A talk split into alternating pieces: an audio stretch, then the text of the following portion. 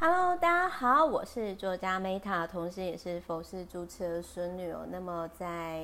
连假的时候呢，就是大家，我好奇哦，就是想要问问看大家，就是觉得今天的收音状况如何呢？就是有没有就是收音品质有比较改善呢？是这样的，就是说在今天之前呢，因为 Meta 开始经营 Podcast 嘛，然后就是有跟这个领域的大神交流，因为可能虽然 Meta 在 FB 有蓝勾勾，但是我也必须要说，其实我在平其他很多平台啊，根本就是小废物，应该是说菜比八吧。因为其实 Meta 主要也没有特别想要，说实话，就是说这个领域就是兴趣这样。然后我就很还蛮谢谢，就是 Podcast 的很多朋友大神们啊，就是就有交流。那其中有一个。部分呢，就是他们在群组里面就有提到说，其实我是可以做音箱的这个部分，因为其实就是有一些朋友就是有跟我讲说，Meta 你的内容很好，但是你的你的气音太重啊，那个录音的品质不太 OK 啊。就是其实我最近我还蛮谢谢，就是说很多人透过不一样方式，也许他们没有自觉，但是我觉得或多或少就是就会。我的感觉是，好像这条路上就是有天使一直在默默的指引我前进。OK，Anyway，反正就是这样子啊。然后，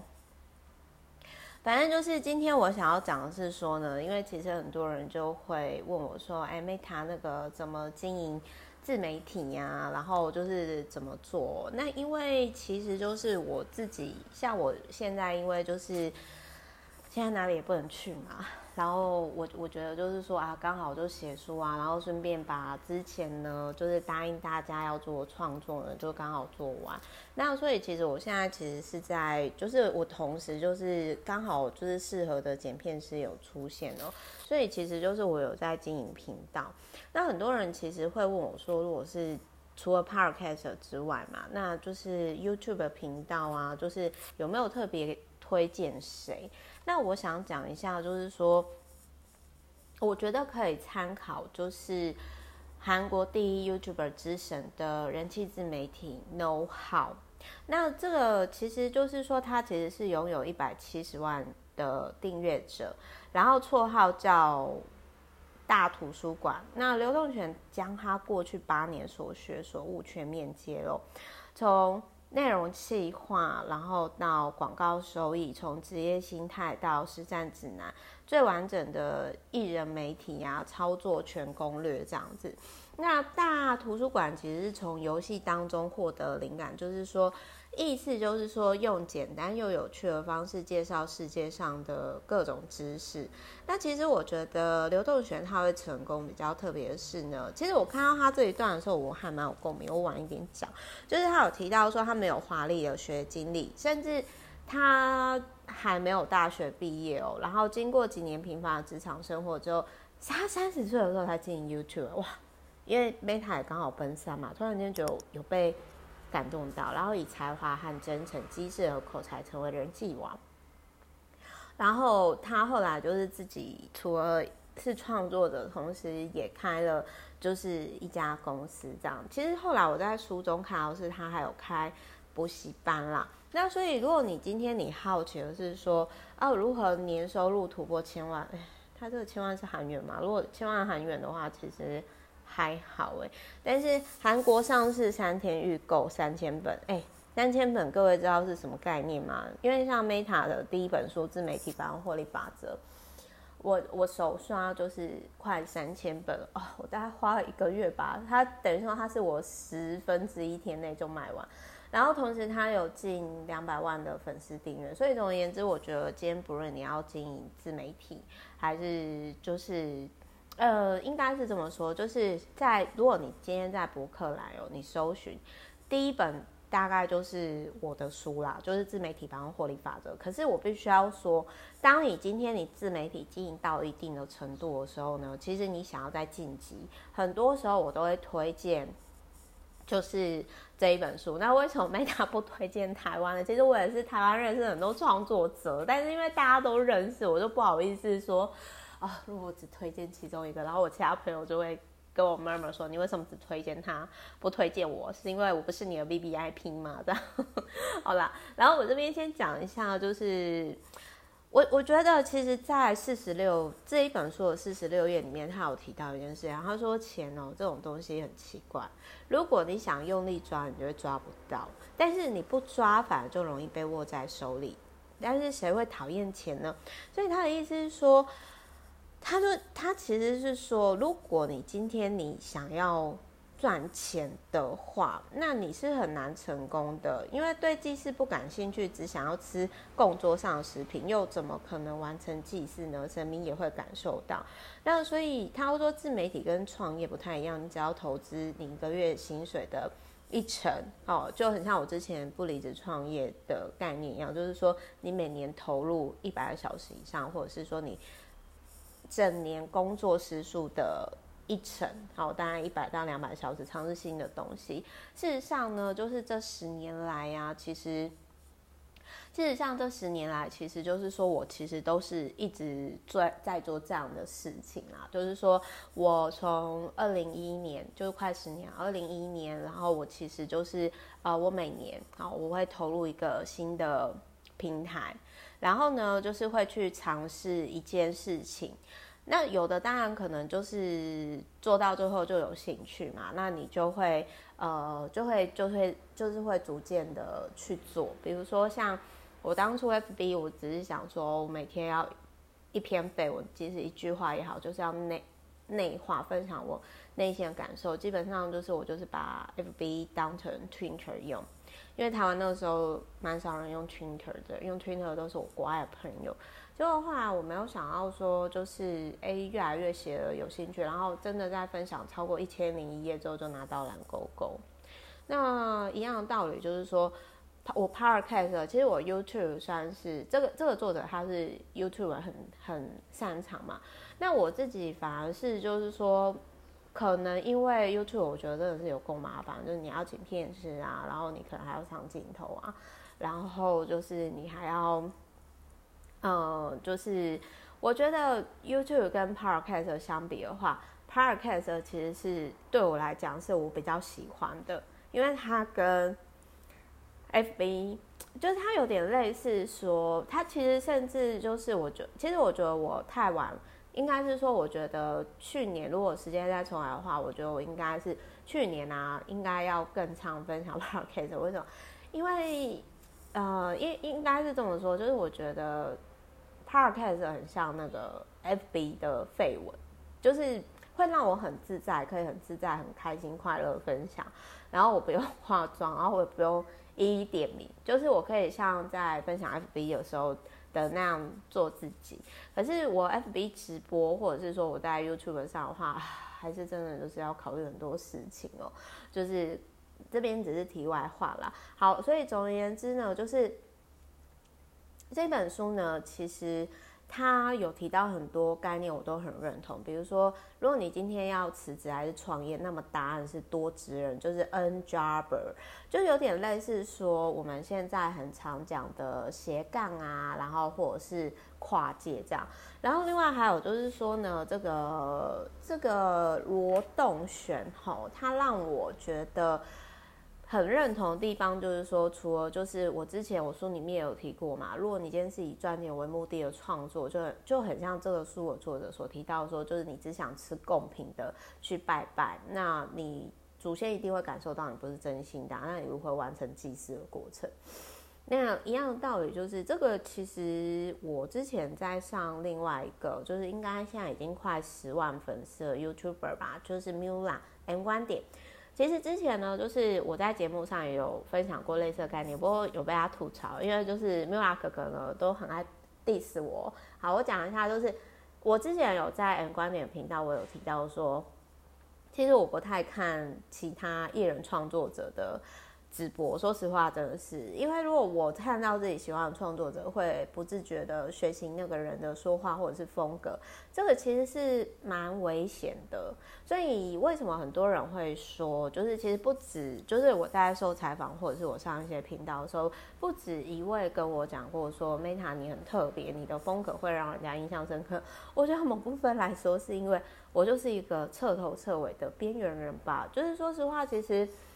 嗯，类似的观点就是因为我有另外一个 YouTuber 员工，然后他就是专门专攻游戏为主。简单来讲，他说一整年不出门，待在家里打电动，还是可以破百万的那种神奇宅男。然后呢，他就曾经跟我 murmur 过，哎，也不能说 murmur 啦，就是他就其实曾经跟我说过说，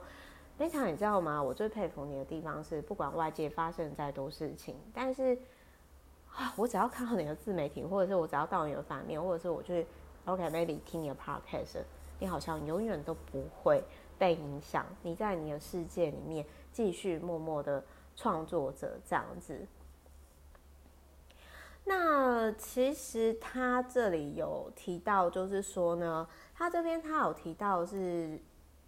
就是如果你今天还在上班的话，那周末两天，仅仅两天的魔法，只要开始就一定可以做什么。然后他那个时候他说。其实他一个礼拜只做五集，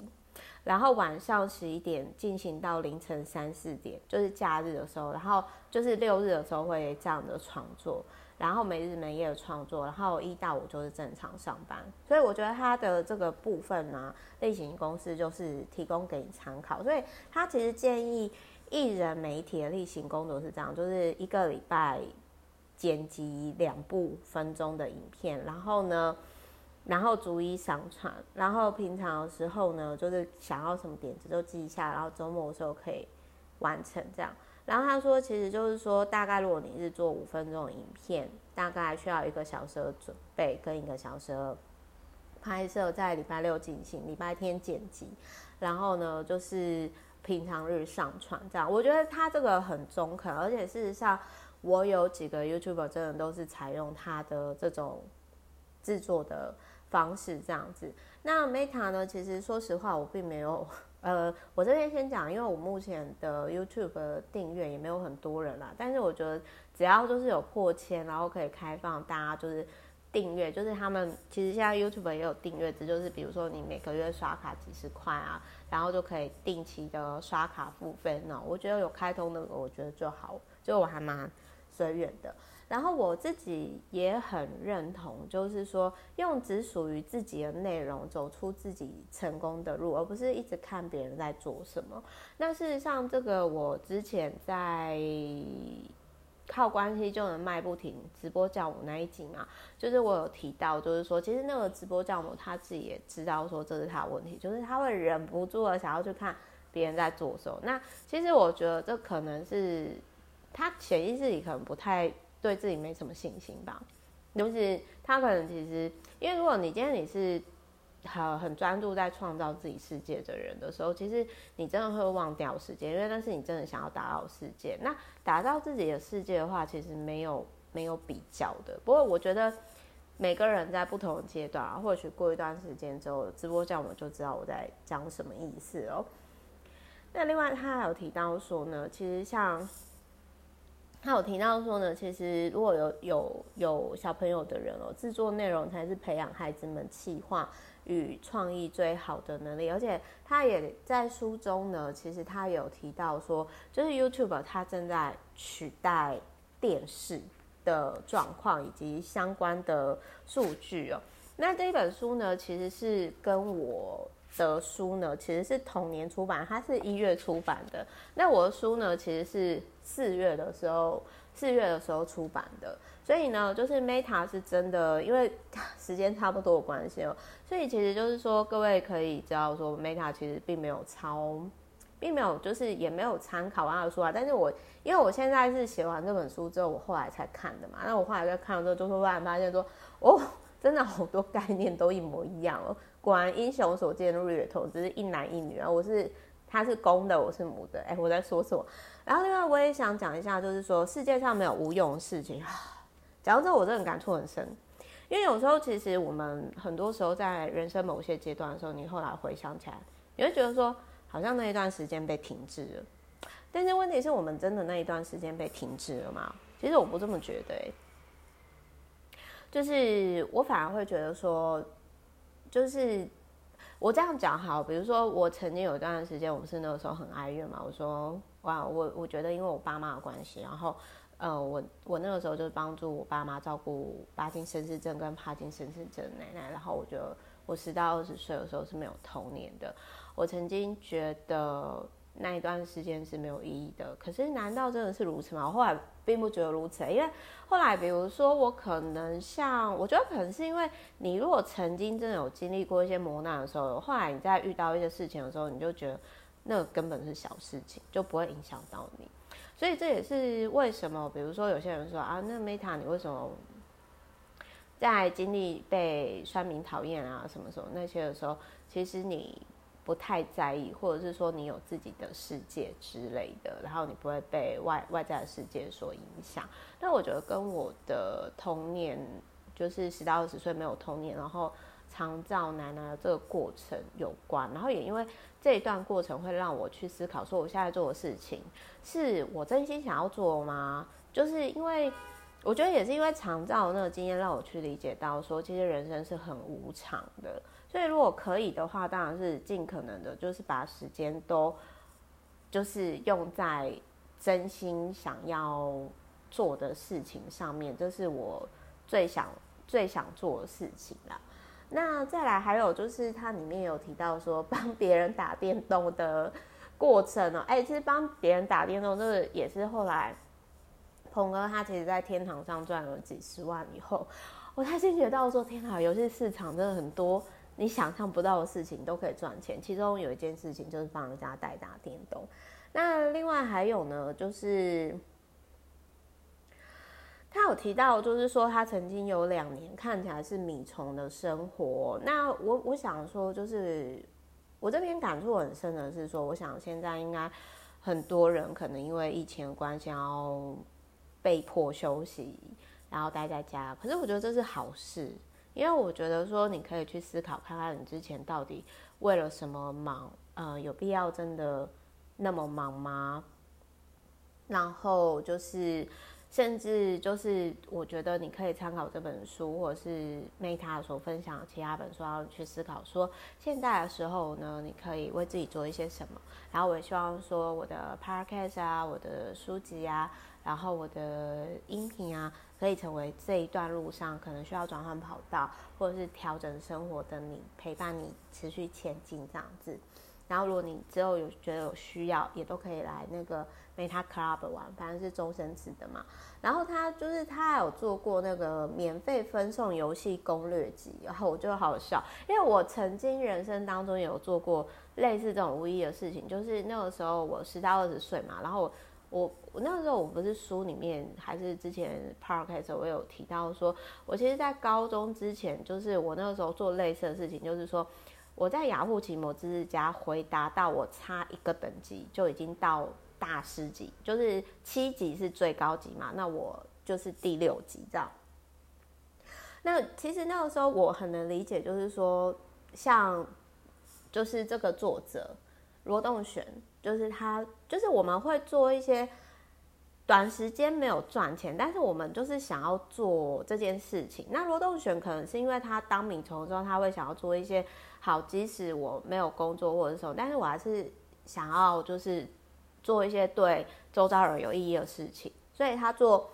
免费分送游戏攻略集，然后每次做米虫身份，然后一天看三到四集录影带，然后打。电动，甚至做广播节目主持人。那其实我想要讲的是说，就是我那个时候我会，就是雅虎奇摩知识家，就是免，就是算是很热衷的去练等哦。实际上是因为那时候我真的我我觉得说照顾奶奶让我压力太大了，就是因为我晚上不能好好睡觉嘛，然后我又必须我又没有补习，又不能够，就是下课的时候我又。没办法跟同学他们去买卤味啊、蒸奶啊、去补习啦、比赛啊，然后就很闷。然后，但是我又想要跟别人有连接，我也想要做一些可能。我觉得后来其实我发现我在做很多事情是我我觉得我想要透过去，也许去帮助别人，也许是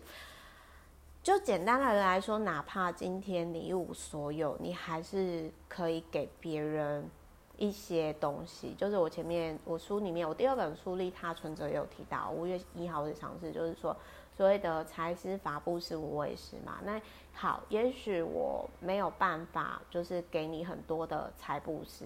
物质上没有，但是至少以知识上，或者是说，比如说我今天录了 podcast，它可以成为无畏师，就是说陪伴你转职的过程当中，或许，或许就是说可以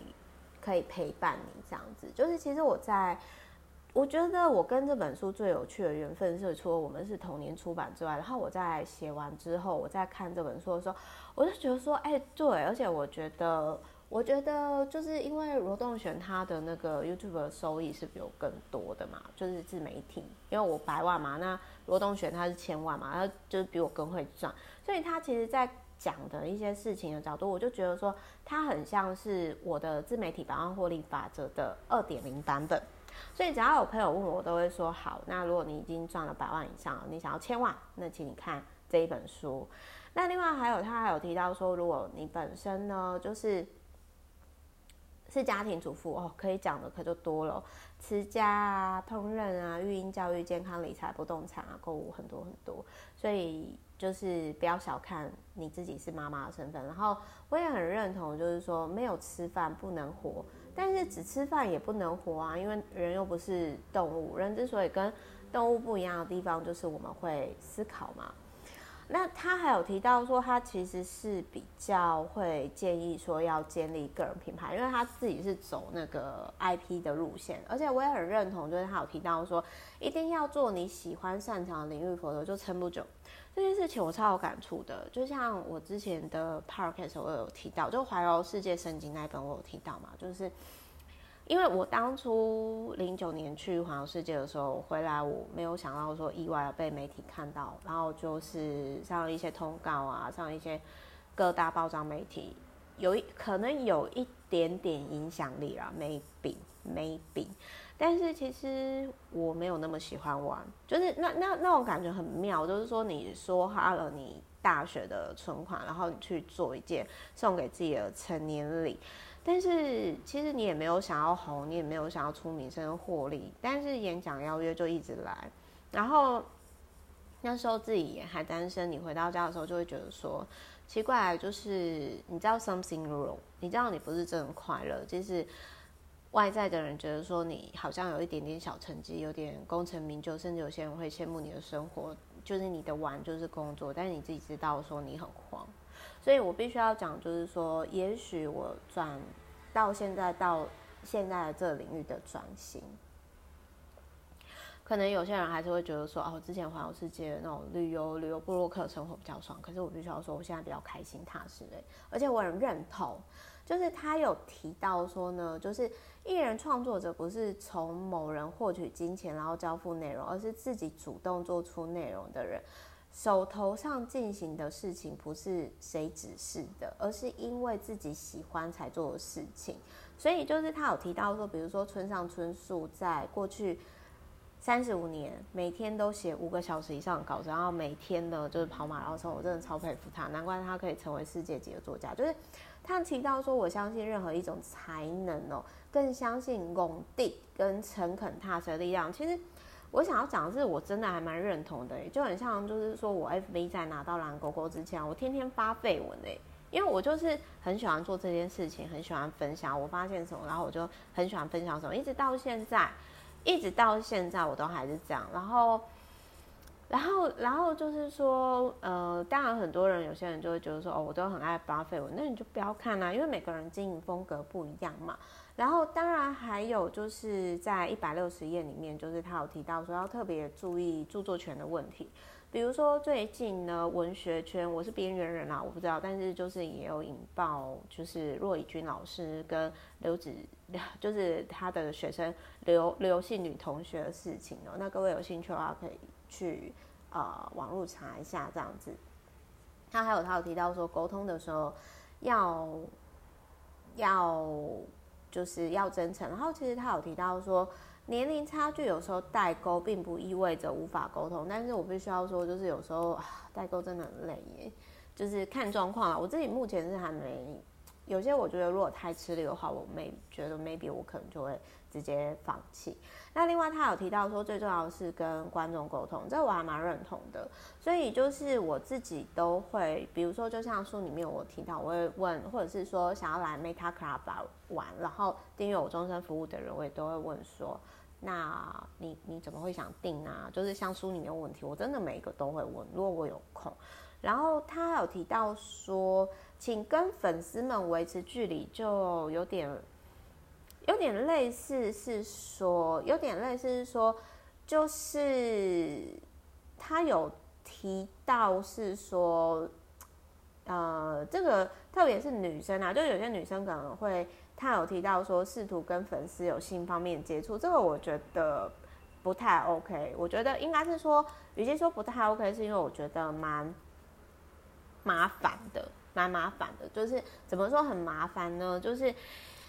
呃，我这样讲好了，就是我后来其实我会选择刻意选择不认识我的鹏哥。我必须要说，鹏哥当初跟我会认识跑马拉松，而且他真的。不知道说我是谁，可是那个时候在社团简介的时候呢，其实他又觉得说，哦，这个女生好酷，她有去过撒哈拉沙漠，然后所以后来我们在一起的时候，就是他也才知道说，原来我是在这个领域这么有名的人，呃，说自己很有名，有点害羞，有有一些些影响力啦，然后所以其实，可是我必须要说，其实我还蛮喜欢。这样的，因为如果说我今天是跟我的粉丝，或者是对我有比较崇拜或者是迷恋想法的人交往的话，我觉得会很累，因为你必须要在他面前维持一定的形象。所以提供给各位参考啦，我自己是不会想要跟粉丝谈恋爱，或者是有其他的的约会还是什么之类的，就提供给大家参考。而且再说一件事情啦，就是。因为像 Meta 就是长得丑是海街朋友啊，所以有其实我也很少遇到这种性骚扰或者是跟性相关的。我觉得这也是我跟一些颜值高的主播或者是很漂亮的那种 KOL 的差异，或者也可以说是优势吧。因为至少我可以很放心的接触我的男性的读者，或者是或者是可能呃 VVIP 什么，他们其实是会。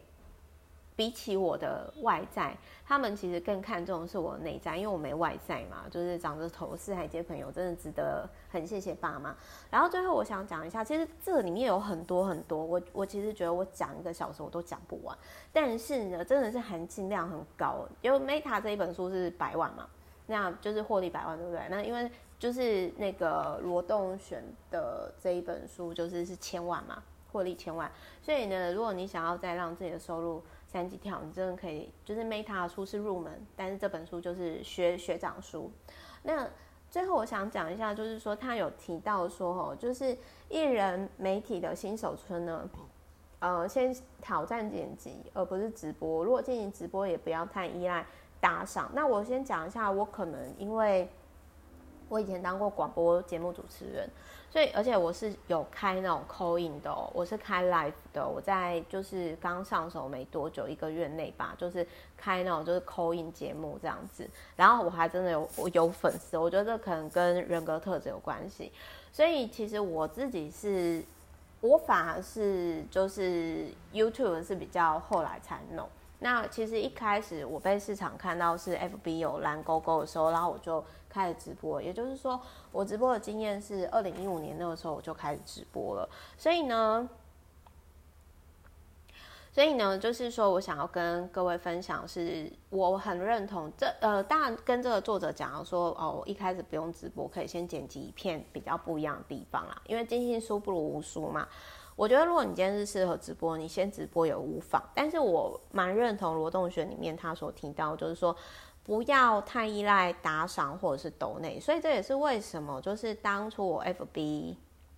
开始直播之后，就有人说要抖内我，然后我就觉得说，比起抖内，我更想要思考我如何对得起你的钱，我们一起做什么。所以这也是 Meta Club 订阅服务的开始。那刚好后来订阅服务平台又有找我嘛，那所以我当然我就就呃因缘际会，然后就就去了这样子。所以大概是这样子啦。所以就是说，呃，这边我想要分享的是说，就像即使到今天啊，就是订阅服务它也不是我公司的获利的主力啦，但是哈，我也都是很欢迎说，哦，今天听完之后想要跟我有一定连接，或者是目前。不知道未来有什么合作效益，但是就想要跟我有一定程度联系的人，那我都会说，那你要不要来 Meta Club 玩？反正它是终身制，而且它每年都会挑，就是调涨变贵，所以呢，就是越早加入的人其实是越划算。像现在第一年的人，就是有越来越增加趋势，呃，也不能说第一年有越来越增加趋势，就是说现在就是因为我的订阅服务就。变成终身制嘛，就是一次性的收费。然后呢，就是在前三年订阅的，他们其实就觉得说：“天哪，那之前有订的真的是很超值、很佛心。”好的，所以总而言之就是这样。我们下一集再见喽。那也希望这一集呢，对于大家的自媒体的制作啊，能够有帮助。反正我觉得这一本书就是《自媒体百万获利法则》的，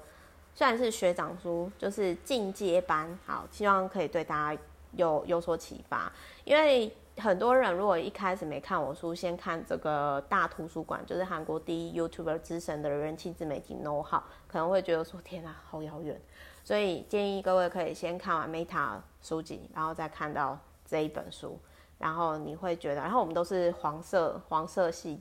痛掉的。好，希望对大家有所帮助。我是 Meta，我爱你们。